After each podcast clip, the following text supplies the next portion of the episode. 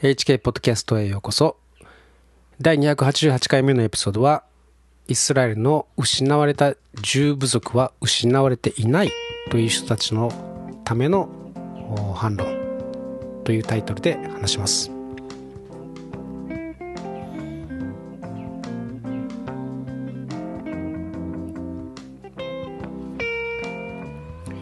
えー、ここのここ数週間ですね、えー、渡って聖書に隠された日本ユダヤ封印の古代史、えー、ラビ・マーヴィン・トケイヤ氏の書かれた本についてですね、まあ、シェアしています。で今日は、まあ、こういう説をですねあのいやいやそれはナンセンスだっていうふうに言う人たちも実はいるんですね。あのクリスチャンの人たちの中にそういう人たちがいるので、あのクリスチャンの人たちを見つけてですねこうあ日本人とユダヤ人、まあ、イスラエル人っていうのはあの親戚みたいな関係なんですねっていうふうにこう声をかけて、えー、見てもですね意外とあの何それみたいなそういう反応が来たりとかいやそれ陰謀論でしょっていう、まあ、そういう残念な反応が来る可能性も結構あるんですね。なので、まあそういう人たちもいるということを、あの、それはなぜかということ、そして、えそれは違うぞということ、えについてですね、話したいと思います。えっとですね、旧約聖書に記された、あの、まあ、イスラエルの十二部族のうちですね、あの、一応行方が知られていない十部族、えー、ルベン族、シメオン族、ダン族、ナフタリ族、ガド族、アシェル、イッサカル、ゼブルン、マナセ、エフライム。まあ、それが一応ですね、あのイスラエルの失われた十部族と言われているんですけれど、まあ、これが失われていないという主張もあるんですね。で、それは一部正しいんですよ。というのも聖書に書かれているからです。えー、実はですね、北イスラエルのヤロブアム王という人がですね、えー、堕落してあの偶像を作った時にですねあの、まあ、激怒したあ真面目なあユダヤ教徒の人たちがいたわけですね。であの、まあ、主だった人たちがあの、まあ、南に移住したわけです。だからつまり、えー、南北こう分裂していたとはいえ出入りできないわけ、えー、できないほどではなくてですね、まあ、移住もできたわけです。まあ、あるいはその逆もあってですね、あの南の預言者が北に対して、え神様の警告を予言すべく使わされるということもありました。まあ、そういう理由でですね、あの別に十部族失われていないということですね。南の方に流れてきた人たちがいるんだというふうにですね、主張するわけです。だからそれは間違ってはいないんですね。えー、またあるいはですね、アッシリアに補修され、えー、補修されてしまった十部族というふうに言われているわけですけれども、まあ、その補修されてしまった人たちは、えー、まあ、有力者、金持ちとかですね。で、残った人たちがたくさんいたわけです。で、それも事実なんですね。ただ、その残った人たちというのは、まあ、貧しい人たちなんですけれども、あの、アシリア帝国がですね、連れてきた他の民族と、まあ、混ざってしまったんですね。で、すでに、えー、イスラ、えー、北イスラエル王国はですね、まあ、偶像崇拝に染まって、えー、しまっていたんですけれども、そこへさらに、えー、異教の民との融合によってですね、まあ、根血の民、それを、まあ、サマリア人と呼ぶようになったんですね。まあ、ユダヤ人に対してサマリア人、えー、まあ、差別的なものがあったんですね。まあ、それは新約聖書を読めば、あ見えてくることなんですけれども、まあ、ユダヤ人はですね、サマリア人、えー、は、まあ、根血の民だということでですね、まあ、差別していて、まあ、付き合いをしなかったということが書かれてるんですね。まあ、このことからも、その失われた十部族は根血だけれども、存在していたというふうにですね、まあ、主張するわけですね。えー、まあ、これはあの確かにその通りなんです。だから、あの僕もですね、その失われきったというかですね、完全にあのいなくなって行方不明になったというかですね、喪失、えー、してしまったということではないということは僕もそう考えています。まあ、ただですね、えー、新約聖書を読んでいくと、世界中にですね、えー、散っていったあイスラエル人がエルサレムに巡礼に来ているという様子がわかるんですね。ですので、えー、新約聖書の時代にはすでに世界中で、えー、ユダヤ人コミュニティというものがあったということが分かり分かるわけです。で失われた十部族の行方というのは完全に失われておらずずっとですねエルサレムを行き来していたということなんです。でこの知識を得ておくということは非常に、重要です。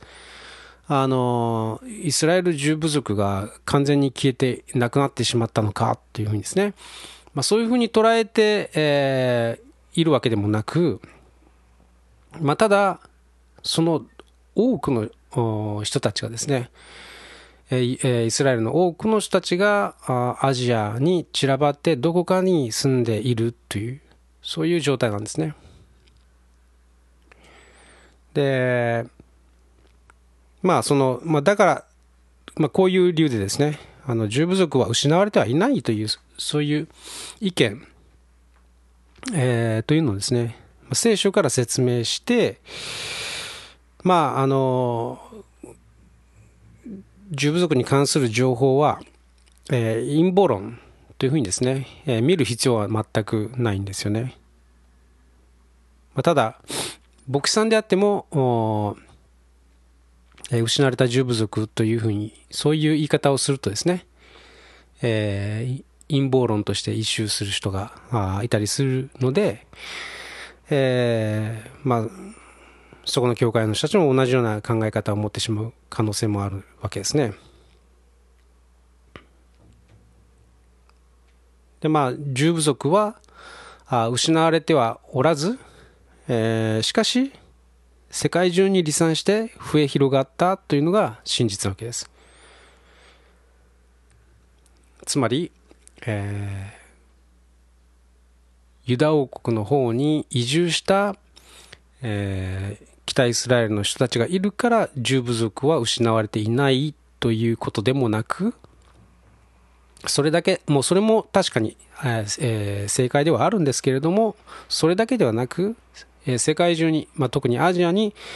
え離散していってそして増え広がっていったあ重部族がいる、えそして、えその行方があんまりよく分かっていない。よく分かっていなかったという、えー、まあ、そういう歴史があるということなんですね。それがあの正しい認識だと思います。ただ、えー、っとですね、この本にも書かれているように、えー、いろんな説があるらしくてですね、ただの幻想みたいなものもあるらしいんですね。まあだからそこら辺は、あ本当にニュートラルな、えー、まあ姿勢でですね、えー、まあ情報というものに接していく必要があるというわけです。まあ、それらを振り分けて、いろんな、えーまあ、幻幻想のようなですね、えーえー、神話的なですね、えー、ものを振り分けていって研究を重ねていった結果アジアに離散しているということは確実だということらしいんですね。で特にシルクロードに沿って顕著だそうです。で彼らは民族性を保ちながら生きていたようです。で1世紀のですねユダヤ人歴史家であるヨセフ・フラビウスはこう書きました。イスラエルの十部族は今でもユーフラテス川の彼方におり数えきれないほど膨大な民衆になっている、えー、ユダヤ古代史の11章の2節ですかね。に書かれているそうです。でまあ言ってみればですねあの南ユダ王国から、えー、バビロン保守えー、されたですねユダヤ人も全員がですね、えー、イスラエルの地にユダの地にですね帰還したわけではないんですね。その多くがバビロン、からペルシャ帝国に移り変わって、えー、そこに定住したわけです。で当然のことながらですねバビロン保守にあったユダヤ人たちは、えー、その地でですね十部族の同胞たちと再会して、えー、異国の地でですね住むためのその知恵というか、えー、助けをですね得たことだとまあ想像するのは簡単ですね。で、まあ、その人たちもですね、えー、アジアに定住しながら、まあ、時々ですね、エルサレムに巡礼の旅をしたことでしょう。まあ、長旅ですからね、物を運び交易に加担しながら商人としての実力も蓄えていったと考えるのは当然なわけで。で、まあ、それでイエス様の時代に、まあ、西暦ですね、あの、あ、1世紀の時代になるとですね、もう天下のすべての国々から、あエルサレムを訪れる人々がいたわけです。まあ、使徒の働きというところですね、読むと、エルサレムにですね、世界中から人あユダヤ人が集まってきていた。しかも外国語をしゃべる、えー、人たちですね、が集まってきたというふうに書かれてますね。つまり、えー、古代のですね、その商人の多くが、まあ、イスラエル民族であり、もうあのまあ、それもそのはずですよね、彼らはこあの国を追われて移動しながら暮らしていたわけで、えーまあ、さらに言えばですね、まあ、国を追われる前から、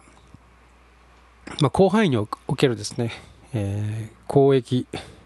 えー、貿易がですね盛んだったわけですね。まあ、聖書にも書かれてますけれども、あのまあ、シリア補修される紀元前700年よりももっと前の話ですけれど、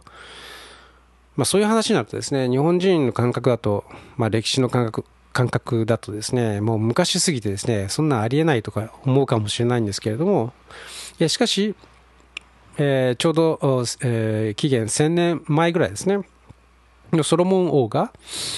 えー、まあ、神殿や王宮を建てるというのにですね、えー、象牙とかクジャクとかですね、ルビーとか、まあ、その他のものを取り寄せた話がですね、聖書にちゃんと記されているんですね。で、インドから象やクジャクを取り寄せて、えー、ルビーはアフガニスタンにしかない、えー、らしくてですね。で、まあ、当時すでに、えー、インドにはイスラエル民族のコミュニティがあったと、まあ、言われてるんですね。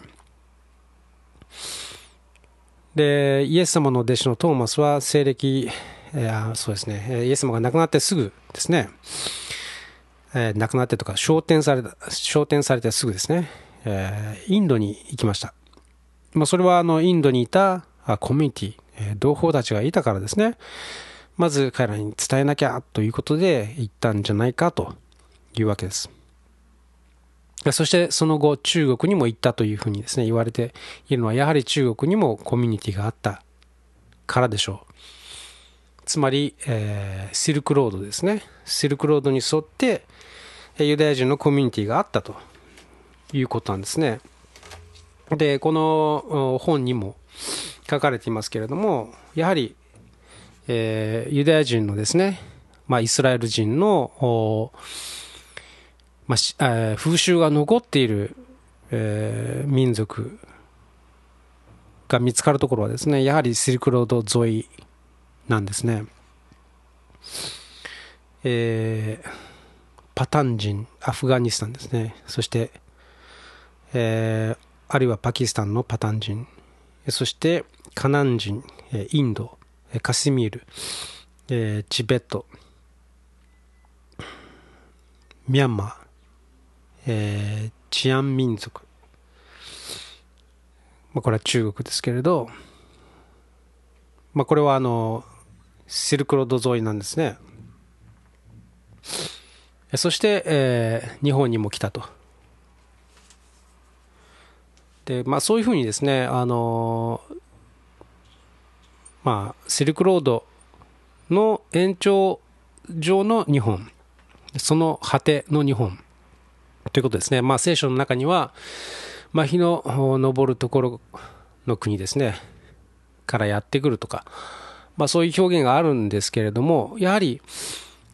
その、イスラエル民族がですね、この旅をしていく中で、やっぱりこの地の果て、日の昇るところの一番の東の国というものにですね、まあ、思いがあったというのは、やはり聖書を読む限りですね、まあ、彼らはその聖書からインスパイアされてですね、その果てには何があるんだろうというふうにですね、まあ、旅を続けていったんじゃないかなと思うわけです。これはまあ僕の勝手な想像ですけれど、まあ、こんな感じですね、あの、まあ、歴史とかですね、えー、見ていくと、結構普通に、えー、イスラエル民族がですね、旅をして、えー、いたという、そういう記録とかですね、そして、えー、証拠がたくさん残っているわけで、えー、そして日本にもそういうものが残ってるんですよね。で、えー、なぜ日本にですね中東のものがあるのかということでですねえ特にまあお祭り関係とかですねあのおみこしとかまあ祇園祭りとかですねあのおみこしにある、えー、なぜ、えー、中東風のですね、えー、絵が描かれているんだろうかとかですね、まあ、その風習とかあなんていうんですかね、えー、いろいろ残っているもの、えー、を話し始めるとですねちょちょっと本当に収集がつかなくなるぐらいたくさんあるのでちょっと今日もまだあままとめていないのでえー、やりませんけれども、いやもう本当に、えー、実に実に自然な成り行きというかですね、まあ、日本人の中に、えーまあ、イスラエル人が溶け込んできてですね、そして、えー、高度な技術を伝えてくれたと。そして、日本に残っている良いものはあほとんどがですねその聖書による風習の名残であるということ。日本人が清潔好きであるということ、えー、靴を脱ぐだとかですね、え、体を洗うだとかですね、えー、外人はあんまり風呂に入らないけれども日本人は すぐに体を清めたがるとかですね、まあ、そういったことも含めてですね。やはり物事には理由があるわけですね、えそしてそれは何もないところからやってきたわけではなくてやはりその起源があるということです。まあ、ということですね、まあ、今日話したかったことは、えーまあい、ろんな人がですねああこのユダヤ人のあの日本人と、えー、イスラエル人が親戚だっていうことはただの都市伝説陰謀論ですよっていうふうにですねまあ、片付けてしまう人たちが、えー、クリスチャンの中にもいますので、えー、その人たちはですね、え、聖書を取り出して、いやいやいや、十部族は滅んでなんていませんよって、あの、えー、ミッシングしてないですよ。えー、彼らはちゃんと、主だった人たちが南ユダ王国に移住してきてるから、その人たちの子孫がちゃんと残ってるんですよ。というふうにですね、まあ、聖書的に説明するわけですけれども、えー、それはそれとしてありますけれどいやしかしそうでなくてそれ以外のたくさんの十部族の末裔がですねしっかりとアジアシルクロード沿いにですね彼らはしっかりと根を下ろしてですね、まあ、旅をしながらも生きていたわけですそしてその人たちが日本にやってきたということなんですね。で、シルクロード沿いにはですね、え、ー、と、シナゴーグ、えー、ユダヤ教のですね、集会所が、えー、6日ごとの旅の距離ですね、えー、ごとにですねシナゴーグがあったそうです。ということは、えー、彼らはですね、えー、1週間に1回あの土曜日はあお休みしなければならない。というですね安息日というものを彼らは厳格に守る人たちなのでそのためにですね旅をして良いのは6日間だけであって7日目は休まなければならない。というですねそのためにその礼拝所集会所をですね建てていた。それくらいシルクロードにおいてはですねこのイスラエル人のまあ存在というものはですね中心的なものであったということが言われてですね。まあ、彼らはあ自分たちの国というものをですね持てずにずっと来たわけですけれども実は、えー、日本に来てですね初めてどこの国からも侵略されない、えー、平和なですね初めて、自分たちが安心して住める、えー、素晴らしい国を発見して喜んでですねこの日本に、えー、住み着いたそして繁栄したというふうに見ることができるんですね。まあ、彼らはもともとイスラエルの地でですねその大陸が全て交わるところどこへ行くにもですねあそこを通らなければいけないということでですね踏みにじられる、えー、運命にああるようなですね場所、まあ、神様を選んだわけですけれどもまあその激しい激しいですね、えー、帝国同士の、まあ、戦争の戦争に巻き込まれる、えー、